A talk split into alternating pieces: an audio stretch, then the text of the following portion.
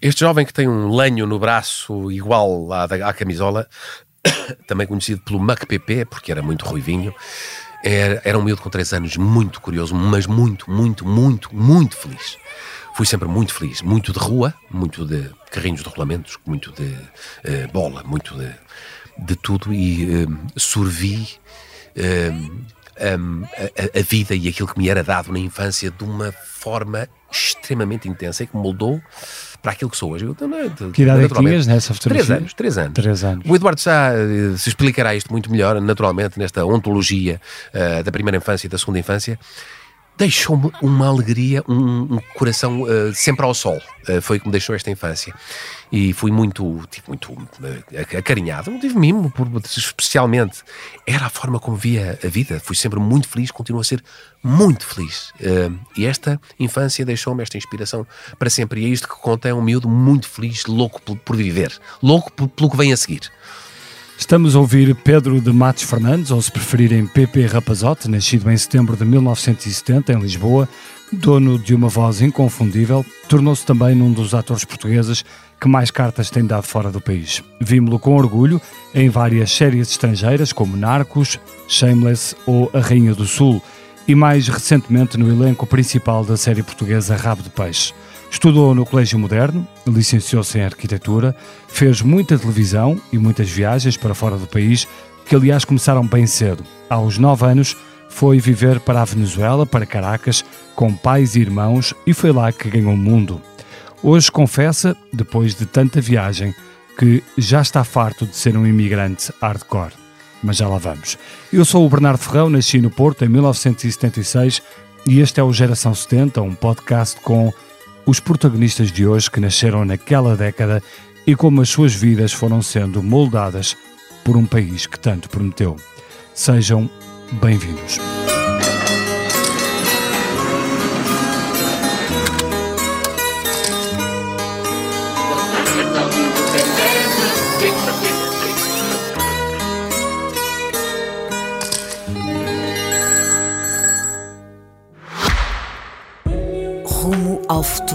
Cada detalhe conta. O Kia EV6 foi criado para o levar mais longe, com uma autonomia elétrica até 528 km. Descubra uma condução imersiva integrada num design inovador e sofisticado, à medida da sua inspiração. Kia. Movement that inspires. PP, primeiro deixa-me perguntar-te porquê este nome, PP? Eh, Eu e o meu irmão mais velho fazemos uma diferença de um ano e nove meses, nós somos três irmãos. Eu sou do meio e, e ele não sabia dizer Pedro porque era muito miúdo. Dizia só P, P, P, P, P. Ok, não te esforces mais, fica PP. E ele ficou Mené. É Manuel e ficou Mené até hoje. Vocês eram Pronto. três irmãos. Três irmãos.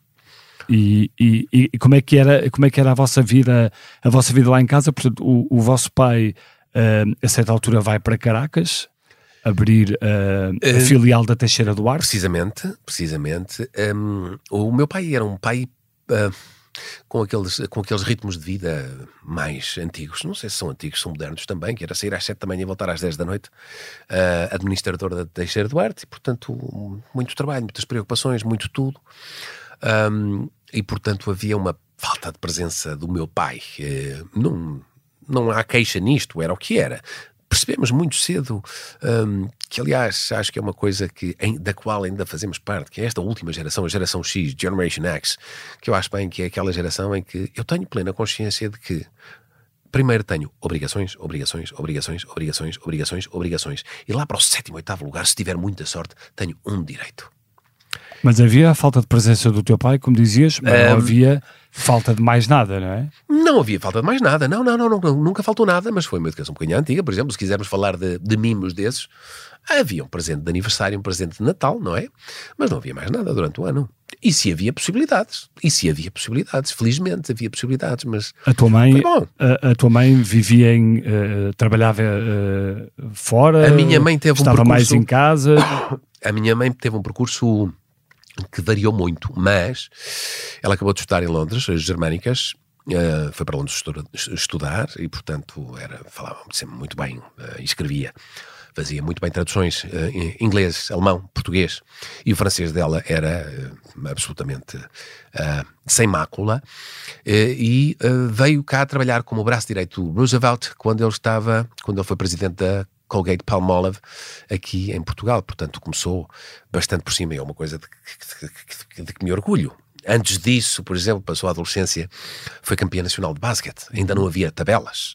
Tem umas coisas assim fora do baralho muito engraçadas. E depois, quando fomos para a Venezuela, um, foi sempre secretária de administração aqui ou ali.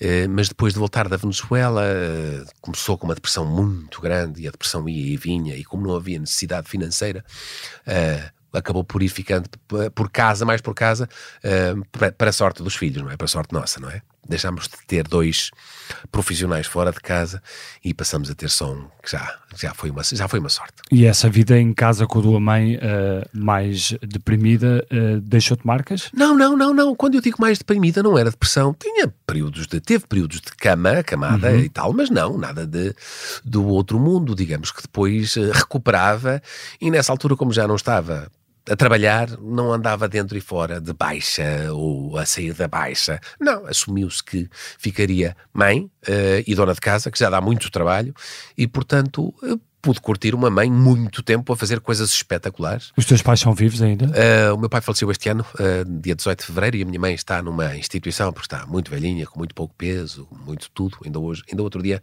recordava dessas juventudes, mais velho ainda, que a minha mãe, a maior parte das vezes, sei lá, teria eu já 20 anos, já não saía de casa sem, sem passar pelo, pelo crivo do PP. Estou bem? Uh, está, mãe, mas vai buscar aquele tal, sempre que tinha um guarda-roupa, ainda tem, absolutamente infindável, coisas por estrear ainda que não dá para acreditar. Até que, idade, até que idade é que vives com os teus pais? Ai, vivi até muito tarde e não vivi mais porque não dava, foi... Não dava. Eh, dava para começar a viver com outra pessoa, tenho que... Pá, quer, não te quero juntar aos meus pais, não é uma coisa que nos dias que corram... Eu ador, adorava os meus pais e achei que a minha vida ia acabar um bocado uh, se os meus pais falecessem, se se desfizesse este núcleo uh, familiar. Aliás, juntamente com os, os Matos Fernandes, esta noção de família muito do Porto, uh, achei que. E não, não acabou, porque estes últimos tempos foram muito violentos com a doença do meu pai, com a minha mãe, etc. E portanto, neste momento, ainda estou num período de, de descanso. Não vou dizer de nojo, porque não se diz numa situação destas, mas de descanso ainda há um alívio eh, associado por causa do trabalho permanente e das emergências às três da manhã e às duas e às cinco e às não sei o quê. E, como eu tenho, se não estiver a gravar, tenho horários menos fixos, nada a ver com os teus, uh, sobretudo quando estás a fazer diretos, uh, portanto, posso, mais do que os meus irmãos, estar às 5 da tarde, mudo um compromisso que tenha para as 7 ou para as 8. Mas para alguém que passa longas temporadas fortes, uh, fora, desculpa, uh, terá, sido, uh, terá sido duro viver esse tempo de, de, doença do teu pai, por exemplo? Sim, eu estava fora, eu estava na Colômbia a, a fazer Tu tiveste oito meses agora Oito meses tempo. na Colômbia, seguidos, e os cinco dias que vim cá tratar das minhas costas com o meu osteopata, que tratou em três sessões, mas que eu fui ao vigésimo osteopata em Bogotá, que não sabia eh, fazer, e disse: pá, desculpa lá, uh, acabou-se a brincadeira, estou farto de ter dores. Para além de ter uma ruptura parcial de ligamentos no bíceps, porque era uma, uma série muito física, uh, vim cá e nesses cinco dias o meu pai teve um, um AVC, enquanto eu estava na viagem para cá e, e, enquanto eu estive cá, a minha mãe teve um AVC. Tive, estiveram os dois no hospital em pisos diferentes com AVCs. Foram os cinco dias que eu estive cá. Portanto, foi aí que começou o, o pior período desta, desta fase. E... Vamos falar então de um, de um período bom. Uh, vamos, vamos, vamos. Que foi, que foi o período em que, aos nove anos, tu vais para, para Caracas, para a Venezuela. Absolutamente. Tu falas desse período como, como uma fase muito boa da, da vossa vida. Uh, como é que foi conhecer? Como é que foi conhecer Caracas com essa idade? Uh, o, o que é que te deu aquela Miami 2, como tu, como tu já descreveste em algumas entrevistas? Um, era um país que, de facto, desde a ditadura militar, nos anos 60, com o Pérez Jiménez, que se construíram muitas infraestruturas, infraestruturas absolutamente extraordinárias, desde logo por via do, do petróleo. E as, as, eh, é um país como, como se fala de Angola, quer dizer, pode, é tudo. Uh, uhum. Deita-se um feijão para o chão e e de repente voltamos um ano depois e estão uh, eh, 100 hectares de, de feijão plantados, não é? Prontos para colher. Um, tem ouro, tem ferro, tem diamantes, tem as maiores belezas naturais do mundo. É o país com a maior biodiversidade da, da América Latina. 95% da biodiversidade dos Andes está na Venezuela. E a Venezuela é só o início claro. dos Andes. Portanto, é um país de uma beleza natural extraordinária. De, uma, de um povo com uma receptividade absolutamente opá, maravilhosa. Uh, na escola, uma coisa que se dá sempre como se fosse parte da formação cívica, humana, histórica, são as cores, as cores de pele. Brancos, mestiços, mulatos, cabritos, uh, uh, índios, negros, tudo. Ou seja, cresce com uma noção de que não é nada. portanto, é um país talvez o menos racista que eu conheça, porque de facto são 10% de cada. E todos têm, todos nós temos sangue de qualquer coisa, de mistura de qualquer coisa, portanto, isto ficou muito também como é possível. Ainda hoje tenho dificuldade em compreender o racismo depois de ter vivido na Venezuela e de ter sido formado dessa forma. Hum. Quantos anos é que tu tiveste na Venezuela? Dois anos e pico, dois anos e pico. E depois voltei, e voltei, e voltei. O teu pai foi lá abrir. Uh, foi, ele, ele, esteve lá de, a partir de 77 a filial ir da, e voltar. De uma, uma grande construtora Sim, da, da, Teixeira Duarte. Da Teixeira Duarte. Depois, a partir de 80, fomos, depois em 82 estava tudo fantástico, voltou.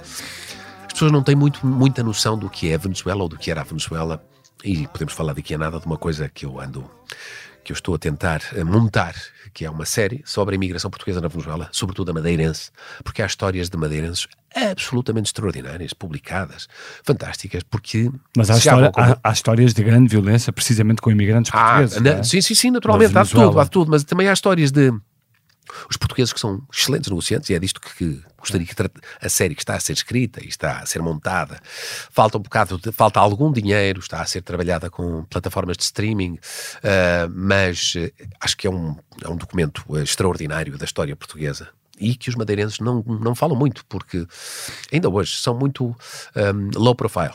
Um, inclusive é há sempre uma tentativa de um, passar um bocadinho mais despercebido. Sempre foi assim com os portugueses lá. E o Correio da Venezuela, que é um jornal, uh, um jornal português lá, é precisamente, existe também para manter uma, uma imagem. Por isso é que os portugueses nunca tiveram a ver com política, ou nunca se deram mal com políticos nenhums, não querem ter a ver com isso. E é um povo que deu muito à Venezuela. Esta história fala precisamente dos anos dourados do, do, do, do primeiro uh, da, da, da, crise da primeira da, da, crise do petróleo em 72 hum. até ao Caracasso em 89 em que o Bolívar, o Bolívar é desvalorizado da noite para o dia em 75% esses anos espantosos e que porque que me marcou tanto a Venezuela nessa primeira fase? Um, e eu ainda outro dia soube de uma coisa que não sabia. A primeira rota do, do Concorde foi Paris-Nova York a segunda rota qual foi? Paris-Caracas Caracas era o, o país com o quarto maior PIB per capita de 1980 do mundo. Era um país riquíssimo, cheio de oportunidades, não se pagavam praticamente impostos. Mas como é que era a vossa vida lá? Portanto, vocês viviam... Uh... Muito bem, numa moradia, um, uh, eh, muito dinheiro, toda a gente tinha dinheiro, eh, não se passava. Havia, ainda hoje, os ranchitos, os, as, as, as, as favelas uhum. caracanhas ainda, ainda, ainda hoje existem. Na altura tinham, era Cadillacs uh, estacionados à porta e CRTs, televisões de 50 polegadas de diâmetro, de, de, de, de diagonal, uh, uh, ar-condicionado, tudo. E as pessoas iam perguntar: como é que, é que vocês não mudam daqui? Porque como é que te adaptar... é o meu bairro. Eu tenho todas as, todas as, as, as, as, comodidades aqui, porque é que eu vou sair? Como é que te adaptaste à escola de lá? A escola espetacular, uma escola chamada Emil Friedman, que era o nome do fundador. E o lema era: Não há cultura sem cultura musical. Quando eu cheguei lá, em 79, já tinha sete álbuns editados. Tinha uma orquestra, um coro, uh, era a melhor oficina de arranjos de um, instrumentos de cordas da cidade. As pessoas iam lá deixar os cellos, uh, as, as, violas, os violinos, os contrabaixos, tudo. Uh, e era absolutamente extraordinário, espantoso. A piscina, tem campeões olímpicos vindos do Colégio Emil Friedman. Portanto, tinhas, uma vida, tinhas uma vida de grande, de grande privilégio. Sim, de assim grande privilégio. Dizer. Grande privilégio, sim, sim, sim. E foi um privilégio, inclusive, ir lá, chegar lá. Um, e depois uh, voltaram para Lisboa. Uh, sim, de, de, uma forma natural. A, filial estava montada, já que caminhava sozinha, e voltamos à origem. E ficou-me marcadíssima essa. Entramos no Colégio Moderno, os três manos foram para o Colégio Moderno, que foi de facto uma escola de virtudes, uh, uma escola de virtudes, uma grande escola de princípios, uma escola de formação humana extraordinária. Portanto, esses. Lá está, esta infância em que fui muito feliz. Ah, Em criança andei no Estrenato Grão Vasco, uh, da minha muito querida Ana Maria Caetano, hum. isto para falar precisamente de andei uh, num, num colégio uh, da filha do Marcelo, Marcelo Caetano, Caetano, e voltei para um colégio um, um, do filho do doutor, do doutor João Soares, ou seja, Mário Soares, ou, doutor, ou, ou, seja, estava nas mãos da doutora Maria Barroso. Maria Barroso. Portanto, esta, esta, este arco, este, este, esta, esta panóplia de, de, de, cores foi muito interessante e, na verdade, nunca se sentiu, senti, tive que sentir no colégio moderno, porque havia as presidenciais de 86, não havia como não viver o Soares é fixe ou qualquer outra coisa, não é? Como é que, Entrava. Como é que se viveu em Mas, tua casa? Na é, infância não se viveu. Como é que se viveram em, em, casa é, é, essas eleições do Soares é fixe? Nunca se viveu, a, a, acho que vivi mais eu a cultura, toda a, a, política toda a vida do que os meus irmãos ou os meus pais. Os teus pais não viviam muita política? Não viviam muita política, nem falavam de partidos. Eu não sabia em que votavam, em quem votavam. Não? Não sabia em quem votavam. Uh, e isso é extraordinário. Mas isso era porque, porque o teu pai tinha uma posição. Isso é porque o voto é secreto, não tens nada a ver com isso. Ah, era isso? é só isso. Uh, não tens nada a ver com isso. Uh, e depois, e, vota, em, vota em consciência, vota. Mas, mas, é, mas era uma família claramente mais conservadora, uh, não dada, era, mas muito aberta, não dada à esquerda. Ou... Mas muito aberta, muito, muito aberta. A minha, o meu núcleo familiar, muito aberto aos ideais de 25 de Abril, uh, obviamente. Apesar de sendo rapazote, uh, o meu tio Manel Cavaleiro Ferreira, irmão uh, de, mais novo da minha avó, foi Ministro da Justiça durante 10 anos, não é? É o pai do Código Penal Português. Uh, e professor na, na, na Faculdade de, de, Direito, que foi, que já faleceu. Um, o meu primo um, António Rapazote, primo direito da minha avó, foi Ministro do Interior de 68 a 73, portanto, chefe chefe das, da DGS no pior, de 68 a 74, no pior período, digamos. Um, um, e portanto tenho aqui, por outro lado, o meu tio António, o meu tio, um, uh, uh, o meu tio José Fernandes foi Ministro das Obras Públicas do Vasconcelos. Uh, para termos uma ideia de que de um momento para o outro, em cinco minutos, nós Portanto, podemos há um, ter. Há um ADN político há um bastante ADN diverso. político, sim, absolutamente diverso, absolutamente diverso.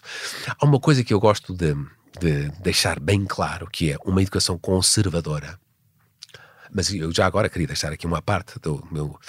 que é uma história também muito bonita, de fazer chorar uh, muita gente, e as pedras da calçada também. O meu tio Zé Fernandes, engenheiro, toda a gente lhe dizia: Ó oh, oh Zé, olha que o Vasco é comunista. Não é nada que ele disse-me que não era.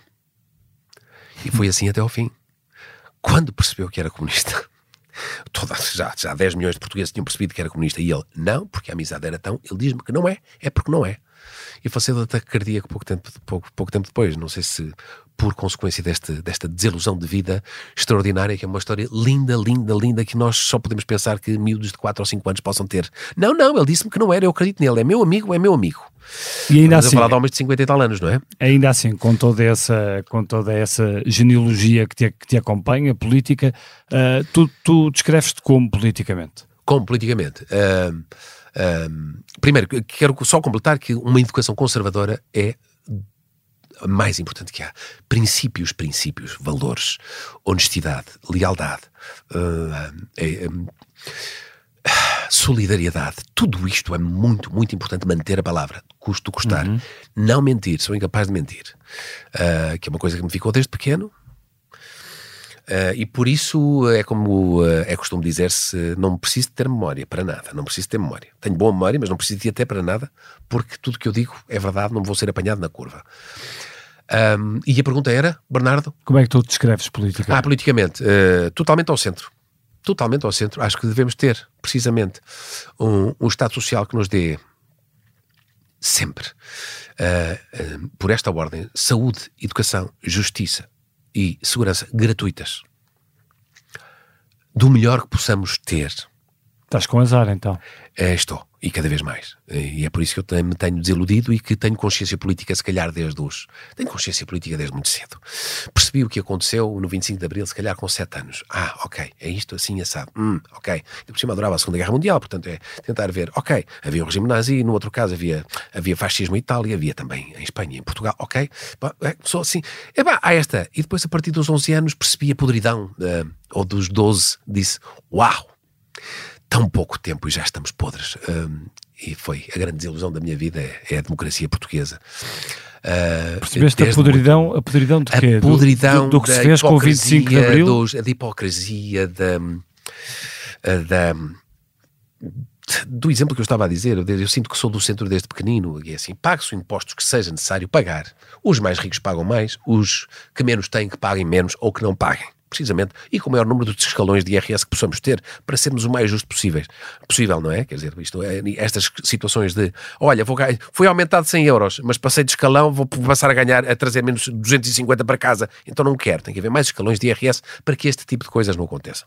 Uh, em relação a esta, a podridão, é haver, e temos casos que são demais, por demais evidentes, e muitos, uh, como eu estudei bastante o 25 de Abril por via pessoal, por via familiar, por curiosidade. Uh, também fui apanhar todos os intérpretes que ainda hoje uh, povoam a política portuguesa e ver precisamente uh, como fizeram também o espectro político todo, desde os primeiros meses a seguir ao 25 de abril de 74 até aos dias de hoje.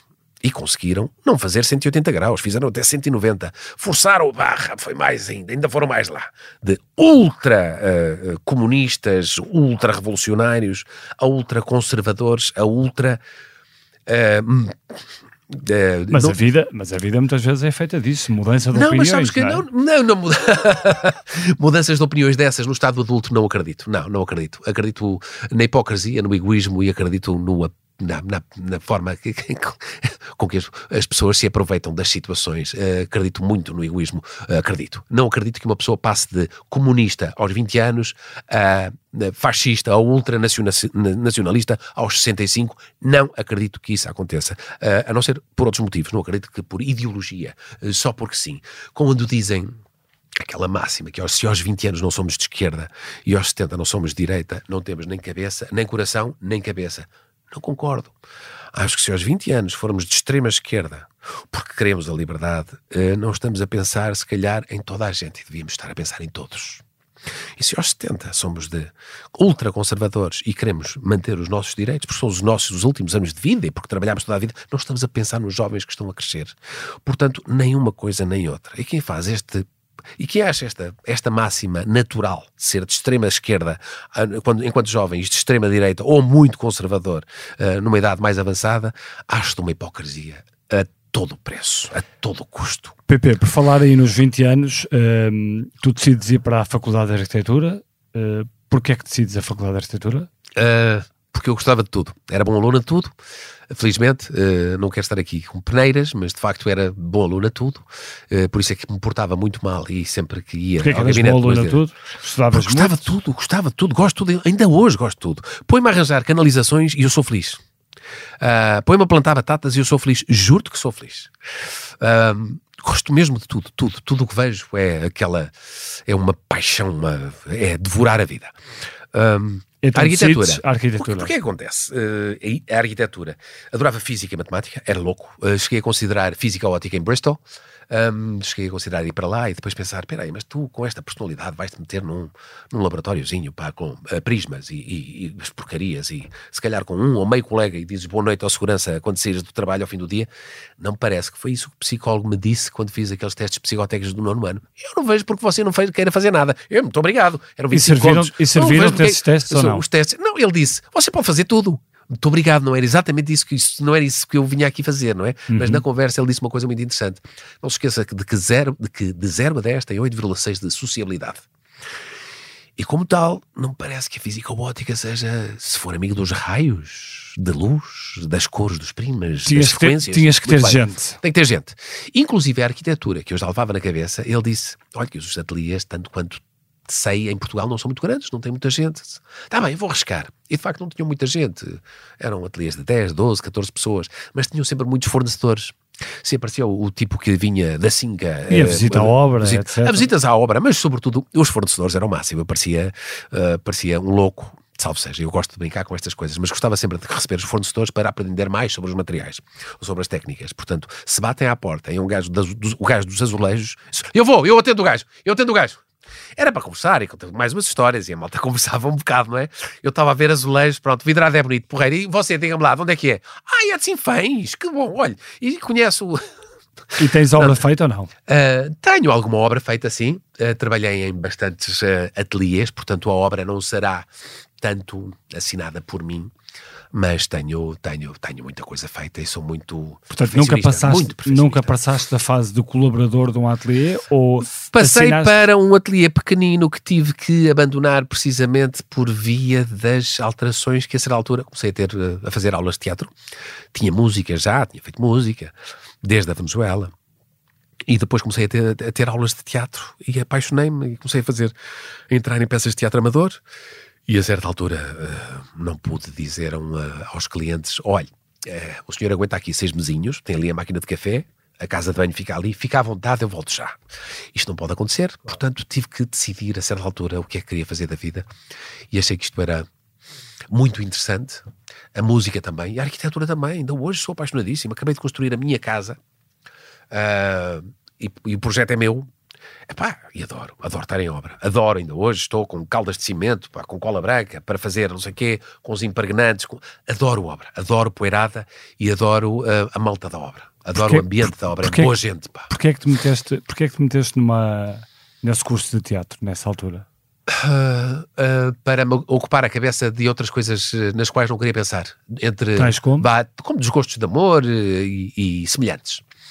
Mas, o que é que te provocaram, o que é que provocaram esses desgostos de amor? Alguns desvios? Desvios, períodos menos, menos bons, sim, sim, sim. E excessos uh, também. E, estilo? Isso, vamos. Não, epá, beber uns copos a mais valentes, etc. Essas fases. Olha, isto nunca disse. Tá, estás-me a tirar uhum. coisas para que não, não é suposto tirar. Tens aqui uma fotografia na praia uh, de, de, calças de, de ganga. Uh, com ar tranquilo. Tranquilo. É nessa fase? Uh... Não, essa fase já namorava com a minha Mafalda. Essa fotografia terá sido tirada pela Mafalda, minha mulher, sim. Hum. Portanto, está, aí estava-se muito bem. Portanto, na fase dos excessos, decides que tens que pôr, uh, encontrar um caminho. Houve ali, houve ali uma fase de grandes excessos, pá, depois, inclusive, é com um, um grande acidente automóvel, pá, um grande acidente automóvel, uh, sozinho, completamente sozinho. Uh, e a fazer umas coisas, apesar de tudo, sempre consciente, a fazer brincadeiras, tal como fui com as motos. Eu, as motos, também fazia os exageros todos nas motos, mas sozinho. Se não vem ninguém, não vem mais ninguém, se alguém se matar aqui sou eu. E com o carro foi era a mesma coisa, mesmo com um copo a mais, dizia: bora fazer aqui uma coisa gira. Uh, mas, quando é, falas é boa ideia. mas quando falas excesso é porquê? Porque és alguém que vives Uh, sempre com muita intensidade? Sim, precisamente. De, de, alma e coração, tudo, tudo. E portanto as coisas são sentidas uh, com, com muita força, não é? As coisas boas, as coisas más. A idade depois traz-nos outra, outra calma também, mas continuo a sentir as coisas com a maior intensidade do mundo. A maior intensidade do mundo. Curso de teatro. Uh, curso Entra, de teatro. Entras com que idade? com 28 anos. com 28 anos. 27, 28 e... Um, e percebes que há ali um novo opa, caminho. Percebi que havia ali coisas uh, muito engraçadas, muito interessantes e saía do ateliê, ia para o teatro às 6 da tarde, saía de lá uma da manhã e depois no verão ou tinha peças de teatro amador ou tinha concertos de música e portanto a vida era muito preenchida e voltei a ficar, bah, no estante, quer dizer, tipo sai da fossa no estante também, não é? E esta fase que eu te estou a dizer foram, foram os mesinhos, pá, não é nada de, de uhum. extraordinário, é normal. Um, todos teremos tido essas, eh, esses, esses, claro esses momentos da vida. então, eh, de amores. De amores, então, é a coisa mais fácil do mundo. Um, e esse curso de teatro começou a desenhar, no fundo, aquilo que tu és hoje? O curso de teatro. Uh, um ator. Sabes o que é que me. Bom, voltando, esta é uma. Acho que é uma. É, abriste aí uma porta interessante, que é. Eu era doido por física, matemática, etc, etc, mas gostava muito de criar, de desenhar, de, de tudo. E a arquitetura achei que seria, de facto, o, o, a consequência disto tudo. E era, e fui. E os, os horários também. Se eu quisesse chegar às 11, que eu, dava, eu odiava, ainda, ainda hoje odeio levantar-me cedo, mas depois ficava no ateliê até à meia-noite. Portanto, uhum. adorei tudo isto. Quando comecei a fazer as aulas de teatro, e quando comecei perceber o que era o teatro, e o que era o teatro muito mais do que uh, do que a, a literatura.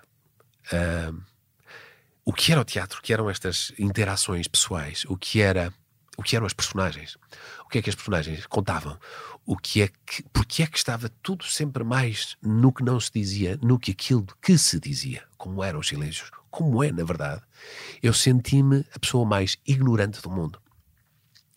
E como não gosto de não saber de nada, eu disse, epá, é, é, este é precisamente, nunca me tinha sentido tão ignorante como quando entrei para o teatro. Porque era bom aluno a tudo, eh, em, em tudo, em, tudo, e conhecia tudo, e lia tudo, e, e fazia tudo. E no teatro senti-me, uau! Senti-me tão vazio de conhecimento, porque precisamente é o conhecimento das relações humanas, das interações humanas, porque é, está tudo aqui, está tudo aí. E foi aí que me, me dediquei mais e nos últimos 25 anos foi Começaste a ler tudo o que é e grandes só, autores de, E não de só, o problema é esse, o problema é que eu não estava, eu não sabia ler teatro. Eu não sabia ler teatro. Uh, e passei a saber ler teatro, que é essa a diferença. O que é, que é, o que, o que é isso, saber ler teatro? Saber ler teatro é saber ler o que as personagens estão a dizer, eu não estou a dizer, poderia dizer isto qualquer romance, não é? Obviamente. Mas no teatro mais ainda. No teatro, mais ainda, porque o teatro é feito para isso, o teatro é feito para ser encenado, é, é, é feito para ser levado a cena, é, é, feito para ser mostrado. E se eu posso interpretar um, um, romance de determinada forma, uma peça de teatro também pode ser interpretada de determinada forma, mas há, há coisas que uh, uh, convergem para aí. É muito fácil, digamos, é relativamente fácil uh, ler e interpretar Shakespeare porque o Shakespeare, se vivesse nos dias de hoje, escreveria novelas. São novelas. São novelas. É. E portanto é mais fácil, é um bom sítio para. É um bom lugar para onde começar ler Shakespeare. Mas há coisas muito mais complexas e de repente. Isso voltou a trazer um bocado de inteligência. Quer dizer, que uma mulher com uma inteligência emocional muito grande também.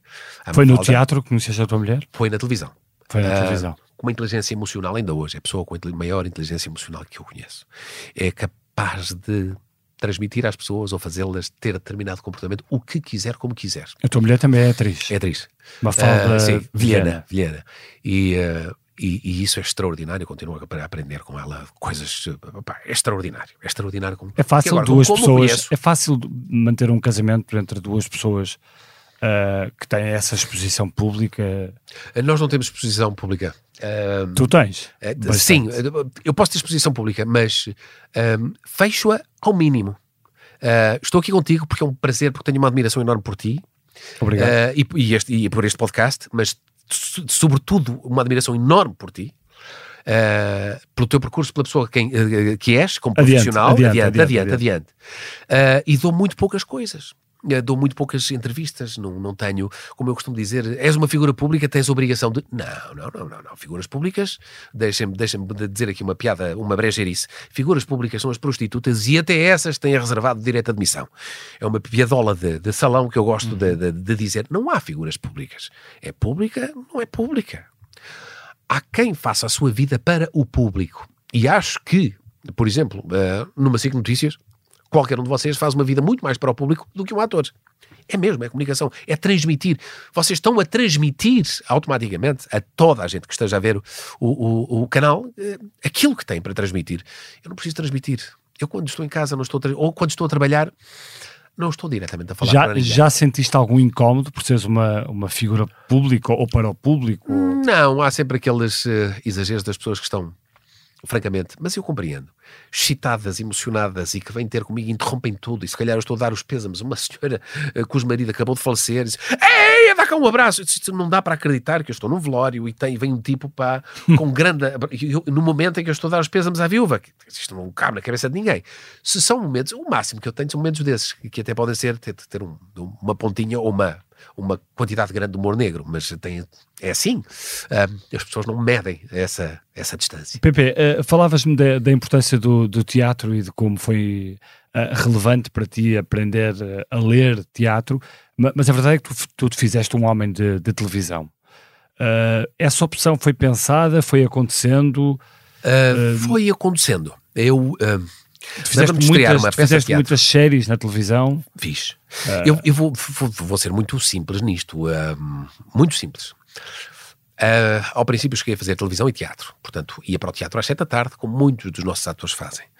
É muito cansativo, principalmente quando se faz um protagonista de televisão protagonista de televisão, está das 8 às 8 e vai correr para o teatro. Não, não chega, uh, não, não, não posso. Há um furo, há não sei o que e tal, não durmo, não se dorme, porque se vem com uma adrenalina enorme para casa, não é possível fazer um protagonista de televisão. E, e feliz ou infelizmente, comecei a fazer muitos protagonistas de televisão e não tive tempo para o teatro. Ao princípio tinha. Uh, e portanto aconteceu naturalmente. Mas, mas começaste porquê? Porque te davam mais dinheiro, davam uh, mais qualidade de, tudo, vida? Não, acima de tudo, a televisão é assim, uh, é difícil viver do teatro muito difícil viver do teatro. Claro. Pouca gente vive bem do teatro uh, ou, ou, com alguns luxos. É impossível viver de, uh, do teatro. O, o, o, bom será um, equilíbrio, não é? Espiritual, uhum, mental entre claro. teatro e televisão, e será um equilíbrio fantástico. Uh, eu estava a fazer uma peça chamada O Lixo, escrita pelo Francisco Nicholson, que foi à estreia e que me disse: Eu vou-te ligar daqui a 15 dias, atendo o telefone. Só fazia teatro, era um arquiteto que fazia teatro, teatro amador. E uh, ligou-me para fazer uma para participar numa novela chamada uh, Ajuste de Contas. Perdão? E foi assim, foi uma, foi uma aventura fantástica. Foram seis meses de aventura muito engraçada a fazer um advogado. A coisa correu bem, a seguir, a seguir, a seguir. E disse: tenho que abandonar a arquitetura, ou uma coisa ou outra. Na altura, uh, os pagamentos também eram francamente mais simpáticos uh, do lado da televisão. Uh, estavam a ser. Mas pronto, foi assim, foi acontecendo assim. Hoje em dia, se eu tenho vontade de voltar para as obras, tenho até de carregar sacos de cimento. Foi onde comecei na, olha, por falar nas fundações das coisas, das instituições fortes públicas do nosso país, a primeira vez que trabalhei foi nas fundações da Caixa Geral de Depósitos no Campo Pequeno. Hum. Uh, com 15 anos, por aí, uh, nos anos 80. Quando estavam a fazer o, o edifício? É, quando estavam a fazer o edifício, com um salário mínimo de 29.500 escudos, qualquer coisa como 145 euros, uh, 147 euros e meio. Uh, e foste para lá trabalhar porquê? Porque queria, porque gosto muito de que quero saber, quero aprender, quero ver. E foi, uh, foi, é mesmo por assim. Porquê foste para as obras? Foi, foi porque gostava, por, porque gostava, porque queria. E o teu pai como é que reagiu? Uh, o meu pai, foi ele que me deu o trabalho, okay. na, era a terceira parte, estava a fazer as fundações. Pronto. Uh, pronto, vai, vai, faz, faz o que quiseres. Emagreci 10 quilos no primeiro mês. Porque eram 12 horas de trabalho por dia, uma semana de dia, uma semana de noite, porque a obra não parava 24 horas. E para as pessoas poderem ter vida, vida de dia e vida de noite, a equipa trocava com o dia de noite ao domingo. E ainda havia tipos que faziam 16, 18 horas de trabalho diário. E levavam 120 contos para casa, que são uh, eh, 600 euros. Mas, portanto, passavam quatro vezes. Eh, o ordenário base, o ordenado base eram 29.500 escudos, portanto, eram 150 euros, uhum. e passavam para 600 euros a quantidade de. trabalhando sábados, domingos, feriados e horas extraordinárias que nunca mais acaba para poder fazer 200%, 300% à hora para poderem multiplicar por 4 o ordenado. Pessoas com 4 filhos, etc. Não era possível. Essa é também uma, uma, uma, uma ordem de razão que eu gosto muito de, de, de fazer também, uh, a nível político. Uh, a minha desilusão também com este país, passado tantos anos. O meu primeiro ordenado de, de, como arquiteto foram 176 contos. 870 e, uh, ah, 870 e qualquer coisa euros. Em, mil, em janeiro de 1994. Quanto é que ganha o arquiteto hoje? Hoje o arquiteto não é deve estar coisa. muito longe ganha a mesma coisa. 30 anos depois o arquiteto ganha a mesma coisa. O que é que aconteceu este O arquiteto nos primeiros anos, não é? Sim, sim, sim, mas também não passa muito disso. E houve a relação na altura, esta coisa de que vocês falam tanto, tu falas tanto, o Zé Gomes Ferreira também e tal. Uh, se fala tanto que é o ordenado médio, médio está a aproximar-se cada vez mais do ordenado, do, do ordenado mínimo, e que tem acontecido. Eu ganhava três ordenados mínimos e meio como o primeiro ordenado de arquiteto. E não era nada de especial. Uh, os meus amigos ganhavam todos um bocadinho mais. Hum. Só para dizer, aí, ganhavas bem. Não, não ganhava. Ganhavam todos isso. E mais. E qualquer engenheiro. E qualquer advogado. Começava-se assim. Hoje em dia começa-se por dizer, ah, não, há muito mais formados. E por isso temos, e por isso temos tanta imigração. De... Temos muita imigração. Eu não há como, eu digo, amem este país, fiquem, façam, votem, tenham consciência cívica, etc. Não há como convencer ninguém a ficar eu seria o primeiro a ir-me embora. Lamento dizê-lo. Eu mesmo. Mas tu foste embora. Eh, não, eu vou, mas pago impostos cá e tenho cá a família. Eu vivo cá e tento fazer coisas cá. E tento fazer precisamente aquilo que eu estava a falar há bocado. A quem estiver a ouvir-me, se quiser, estou a tentar entrar no mercado das plataformas de streaming, um bocadinho como o rabo de peixe uh, na Netflix, mas com histórias, precisamente com histórias portuguesas, com esse tipo de, de orçamentos, que já é um orçamento simpático, ou mais, contando histórias portuguesas em português. E é isso que eu quero fazer pelo meu país. Se acho que posso aproveitar os conhecimentos que fui tendo ao longo da vida, nesta vida, de Los Angeles a Buenos Aires, a Bogotá, a Madrid, a, a, a Paris, é precisamente angariar essas pessoas, co-produtores, saber com acquisitions, quem é que posso. Hoje em dia já falo dos. Mas é difícil entrar, fazer esse mercado aqui é e conseguir. É, aqui em Portugal não há, não temos, podemos ter algum dinheiro, mas não temos dinheiro para tudo. Tem que ser uma plataforma a Mas, entrar. por exemplo, olhou-se olhou para a série Rabo de Peixe e agora eh, entramos, entramos nesta, neste, neste capítulo da tua vida, também mais internacional, e olhou-se para esta, para esta série de Rabo de Peixe como algo completamente diferente daquilo que estávamos habituados a ver em Sim. Portugal. Uh, há de facto ali um novo, uh, um novo passo na- nas produções nacionais? Eh, eu sou extremamente cético relativamente a isso. Ahm, em primeiro lugar, o, o orçamento do Rabo de, Peixe, de Rabo de Peixe é um orçamento maior do que, do que aquele que estamos, habituados, que estamos habituados, mas não é extraordinário. Não é extraordinário. Já fizemos coisas parecidas com aquele orçamento. Só passado cinco grandes êxitos, greatest hits em português, é que a Netflix começa, ou as outras plataformas dizem, ok, temos capacidade de produção e de boas histórias em Portugal e de acting, Uh, e, e por isso vamos aumentar o, o orçamento destas séries para podermos fazê-la. Até lá, não conseguimos. E achas que isso ainda não existe? Isso não existe. O único, exemplo é Rabo de Peixe. Nem Uh, mesmo com a Glória, por exemplo? Glória não aconteceu isso. Não. Não, não aconteceu isso. Não teve esse. Então, nós chegámos com o Rabo de Peixe a quinto lugar mundial mais visto em séries de fala não inglesa, uh, que é uma coisa absolutamente extraordinária. Foi por isso que foi renovado, não é? Uh, mas uh, é, são precisos cinco e isto foi uma. Mas qual foi a diferença de Rabo de Peixe? O que é que Rabo de Peixe O fez, fez diferente? Eu posso dizer, posso falar em nomes. hum, portanto, quando as pessoas pensam que agora é que nós vamos arrebentar com aquele, aquele entusiasmo português, agora somos, vamos ser donos de tudo. Não, mentira. Ah, é preciso muito trabalho para convencer uma plataforma de streaming de que se consegue fazer coisas com qualidade com, e que sejam apelativas, etc. O Rabo de Peixe tem uma coisa muito boa. Desde logo, tem um, um realizador e cria- criador da obra chamada, chamado Augusto Fraga uh, que, que é realizador de uh, publicidade normalmente, açoriano. Portanto, tinha esta, escória- esta história para contar. A forma como está realizada e editada e montada tem, uh, tem muito disso, tem muito da, da vida e da velocidade e da, da, do- de- e, e da, da, da, da- da dopamina que é necessária para fazer um anúncio de 30 segundos. Manter ali, uh, uh, compre isto, compre isto, pack shot pós pack shot, ficou-nos na cabeça. Creme Nivea, qualquer coisa. Pronto, já acabei de fazer aqui uh, uh, publicidade. Um, e, foi- por isso, e- e, por isso, isto só para dizer uma coisa, e não me levem mal, há muitos realizadores portugueses que dizem: opá, tu neste momento tu ainda precisas de acrescentar mais 20 minutos a esta longa-metragem, porque ainda não tens tempo. Ui! Há muita realização portuguesa, pri- principalmente tudo que ficou do cinema novo português, que vem do cinema do, ah, ah, do cinema francês, do cinema no- novo francês, ah, que ainda não conseguiu, muitas vezes ficou com muitos vícios e poucas virtudes, e conseguiu poucas virtudes, de forma a conseguir construir um arco narrativo nas histórias e conseguir daí com- eh, iniciar um filme que lhes permita ter um, um entretenimento que os americanos têm, com arte que os europeus têm, que os franceses têm, que nós temos, etc. E há aqui um meio termo que é preciso encontrar para não ter nem mais nem menos e aguentar e ter um tempo narrativo também apelativo.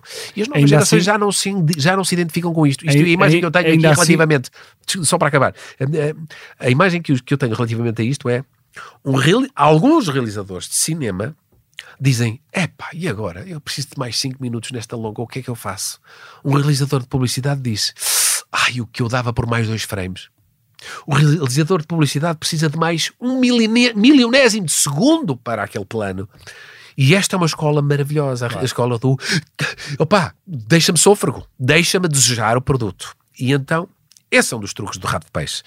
A escrita do João Tordo e do Hugo uh, Gonçalves uh, também, acho que este trio e, E o este elenco, trio- e o elenco, o Sim. elenco também fez a diferença. Sim, mas este ainda, assim, faz. ainda assim, Rabo Peixe, deixa-me só uh, perguntar-te, e até por causa dessa comparação que fazes com outros realizadores e com outra forma de, de, de filmar e de montar e de realizar, etc., uh, muitas vezes foi apelidado de uma série demasiado comercial, uh, demasiado ao estilo americano.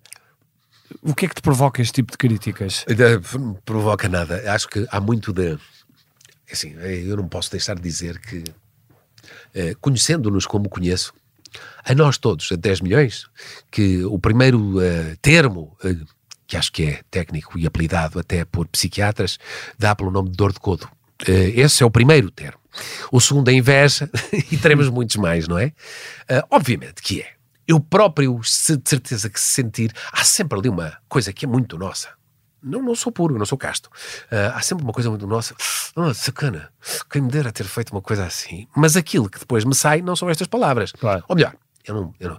Acho que a coisa mais vergonhosa que nós podemos fazer é termos inveja, não é termos inveja, é termos inveja e declará-la publicamente. Declarar publicamente a inveja é a maior para mim é de uma vergonha alheia monumental. Ui, meu Deus, deixa-me virar de costas que eu não consigo.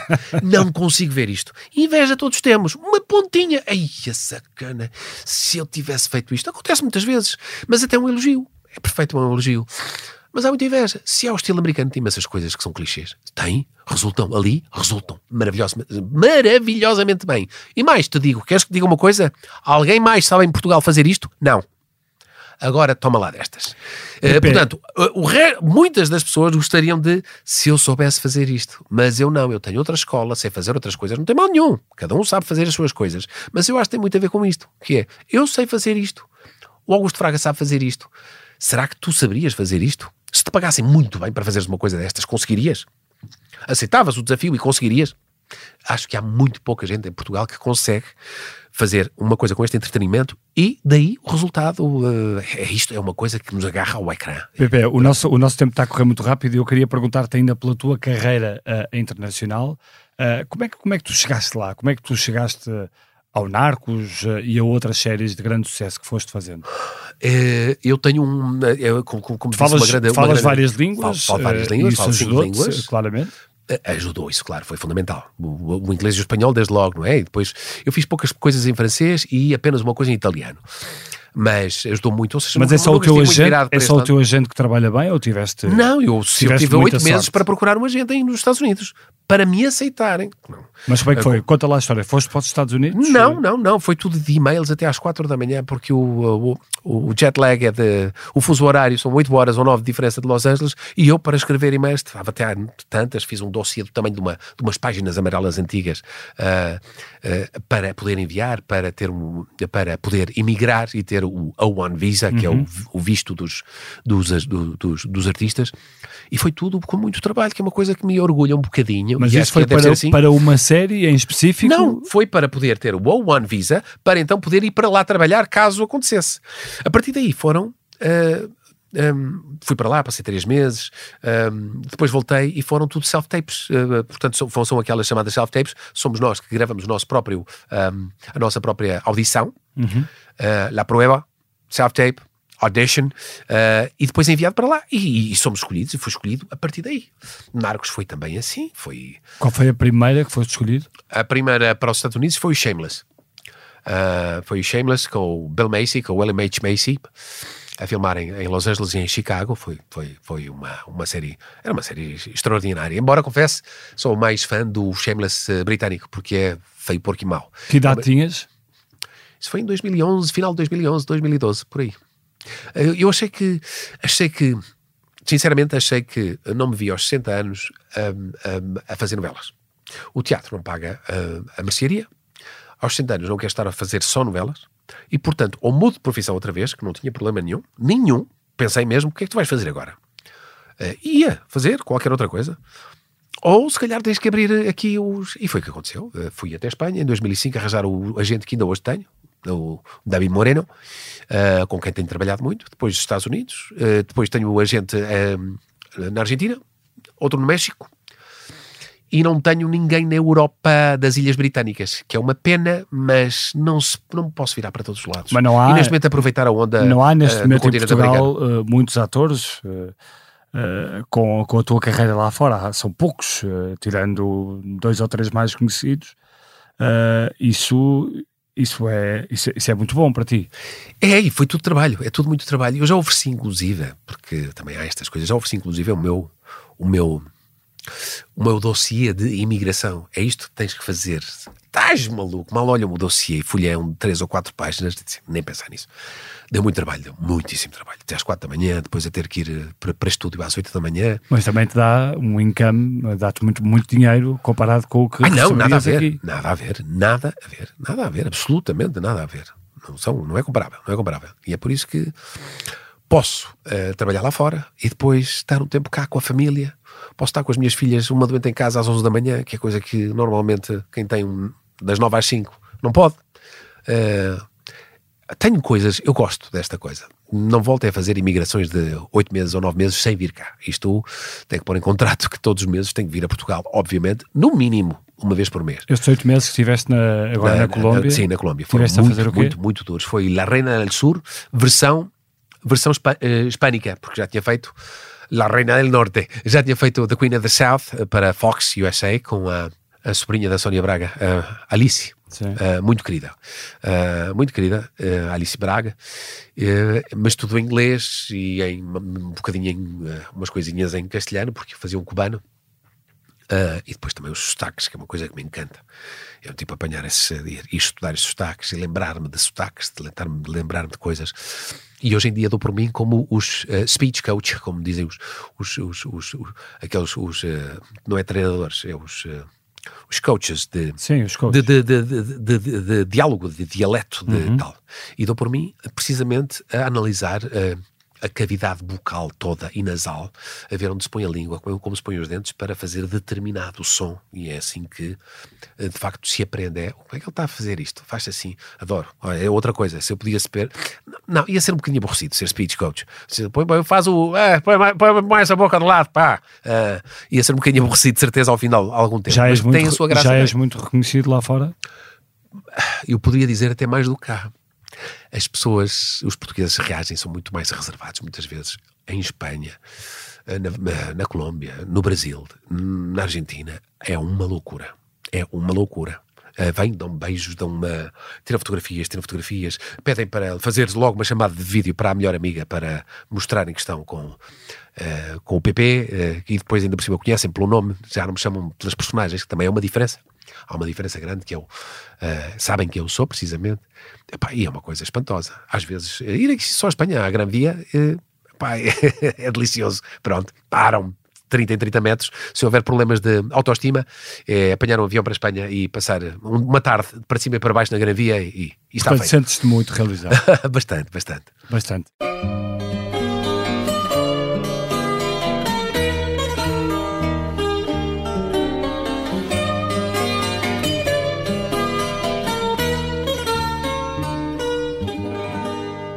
Bom, vamos uh, passar a uma outra parte do programa uh, em que te peço a, por uma desilusão e por uma inspiração e começo pela, pela desilusão. Que desilusão é que tens uh, na tua vida sobre determinado algo, assunto que queres falar? A resposta curta, a resposta comprida? O que tu quiseres. O, o que eu quiser. A democracia portuguesa, não tenho a menor dúvida, não tenho a menor dúvida que foi... Esta é uma desilusão a democracia é, uma, é desilusão, é uma desilusão, é uma desilusão, é uma desilusão. Então querias, trocar, estamos... querias trocar por outra coisa? Uh, não, não, queria fazer uma limpeza étnica total. não queria, porque quem fosse para lá, quem quer que fosse para o lugar dos políticos que temos hoje em dia, estou a, a tratar os políticos como uma massa comum, obviamente que há imensas exceções de imenso valor. Ah, uh, que o panorama. Eu sou quais, da geração. Vamos quais, lá ver. Quais, quais, é que têm imenso valor para ti? Uh, não, não, vou falar, não, não, não, vou dizer. Há imensos, há imensos, há imensos. Ah. Uh, mas eu sou de uma geração, de uma geração que deu origem a grandes desilusões ou grandes ilusões para os portugueses, designadamente associadas à corrupção. eu sou da geração das, das juventudes partidárias das juventudes partidárias. Eu sou o rapaz que, uh, cuja mãe do vizinho do lado dizia: Ó oh, oh, Manel, já percebemos que tu não tens capacidade para tirar no curso superior. E se pensassem juntar-te à, juventude X? Na altura eram os, uh, a JS, a JSD e a JC, que eram os partidos ainda hoje do arco da, da governação. E que depois, mais tarde, estão na Assembleia da República. Então, e que continuam a fazer vida política que de facto não tinham capacidade para acabar sequer o liceu. E é verdade isto. E portanto. Hum, não temos a meritocracia neste país, não existe. Não existem uh, políticos com experiência do mundo real, do mundo da vida privada, do que é começar um negócio, do que é desenvolver um negócio. Não há um apoio, não há, quando eu digo um apoio, um apoio legislativo. Quando dizem, vamos escrever mais, já temos uma regulação, regulamentos, esqueçam. Não escrevam mais nada. Não escrevam mais nada. Temos a legislação a mais, temos muita legislação a mais. E temos uma justiça cujo Código de Processo, uh, uh, uh, Código de Processo Penal, Código. O, o, o, Mas, por exemplo, tu, nosso- tu frequentas, tu frequentas muitos países, como, como dizias há pouco, Estados Unidos e outros. Quer dizer, aí também há sérios problemas. eh, Ah, não, não, não, com certeza. Eu não comparação- estou a dizer que seja. Não, eu, eu queria comparar mais alguns países europeus evoluídos. O- por exemplo, o, o nosso administrativo, quer dizer, nós estarmos 20 anos a lutar contra um Estado que, ah, que, que, que, ah, que vai até ao Supremo sempre, sem qualquer hipótese. E que empata, tem o faca e o queijo na mão, é administrativo, é, é- é assim, tem o faca e o queijo na mão. Nós temos processos nas, nas câmaras municipais, nos, ah, contra o Estado, contra os ministérios, contra- e temos 20 anos sem qualquer hipótese do Estado ganhar, mas, mas vamos sempre até ao final. Não é possível, não é possível. E isto é escrito precisamente também. Imagino todos estes, todos estes códigos são, são escritos por advogados que têm trabalho. Olha, estou a começar agora um processo para o qual vou ter 20 anos, vai ser até reformar-me. Eh, isto tem que mudar, tudo isto tem que mudar, tudo isto tem que mudar e não tem como mudar. Não vejo fim à vista, por isso é a minha maior desilusão, certamente. vamos à tua inspiração. A minha inspiração são. ah, é aquilo que ainda não está e que pode vir a dar fruto, são as, as gerações ah, mais novas neste momento. Eh, mas espero que as gerações mais velhas, eh, a minha geração designadamente, as gerações que estão no poder, possam fazer alguma coisa para que estas gerações mais novas não emigrem, porque senão eh, eh, eu tenho imensa inspiração e imensa esperança nessas gerações mais novas, mas que irão dar frutos eh, noutros países, em Inglaterra, na Alemanha. eh, Tu e- tens duas filhas. tenho duas filhas. São a minha maior inspiração. Que idades, que idades tens? 18 e 13. Sendo que a de 18 não quer sair já de casa, quando eu dizia, epá, eh, vai estudar para, porque que, eh, ela quer estudar, eh, quer, neste momento, que- quer estudar cinema, e, e para já diz que não estou preparado para, para, para- ainda para sair, estou aqui muito bem. É ótimo porque acho que é um, é um elogio aos ao pai. pais. Está a fazer como ao pai, É, também um elogio aos pais. Eu também não queria sair de casa, exatamente, estou muito bem. Tenho a liberdade toda do mundo, tal como eu tinha. Eu, se calhar chegava às 7 da manhã ou às 8 da manhã. E se calhar até trazia a companhia para casa. E dormia com a companhia. E a minha mãe cruzava-se com a companhia ao pequeno almoço. Olá, como é que te chamas? Muito bem, olá, eu sou a mãe de PP. É, pronto.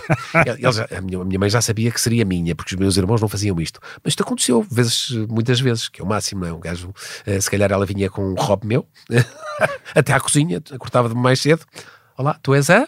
Pronto. E se calhar ficava para jantar. Passava o dia connosco e ficava para jantar. Maravilha, que é assim Vamos mesmo. chamar tudo em casa. Tudo em casa. Portanto, quem é que quer ser de uma casa destas com os melhores amigos em casa? Os meus melhores amigos eram os meus pais e os meus irmãos. Com tudo à disposição. Ah, cama, mesa e roupa lavada, que é muito importante para um rapaz preguiçoso. Ah, pá, não havia melhor. Muito bem, vamos à tua música. eh, a música que trouxeste para este Geração 70. Uh, eu v- tiro uma música aqui de 70, ainda, da geração de 70, de 79, uh, de um álbum magnífico, de uma banda magnífica. Uh, podia ser outra coisa qualquer, mas aquilo que me deixa alegre, que eu, quando ouvi pela primeira vez na Venezuela, tinha 9 anos, It lifts my spirit, deixa-me sempre lá em cima. E canto, não há semana que não deixe de cantar. No carro, no duche. É o Don't Stop Me Now dos Queen. Um, Don't Stop Me Now.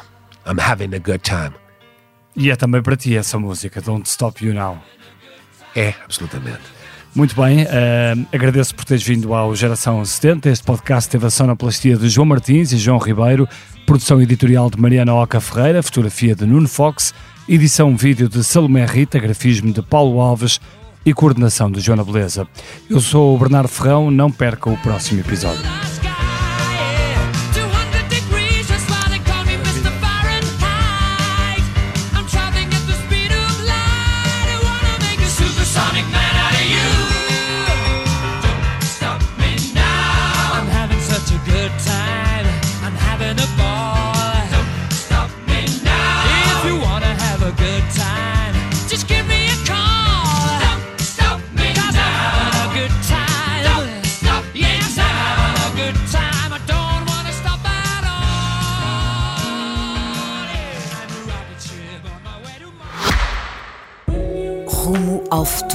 Cada detalhe conta. O Kia EV6 foi criado para o levar mais longe, com uma autonomia elétrica até 528 km. Descubra uma condução imersiva integrada num design inovador e sofisticado, à medida da sua inspiração. Kia, movement that inspires.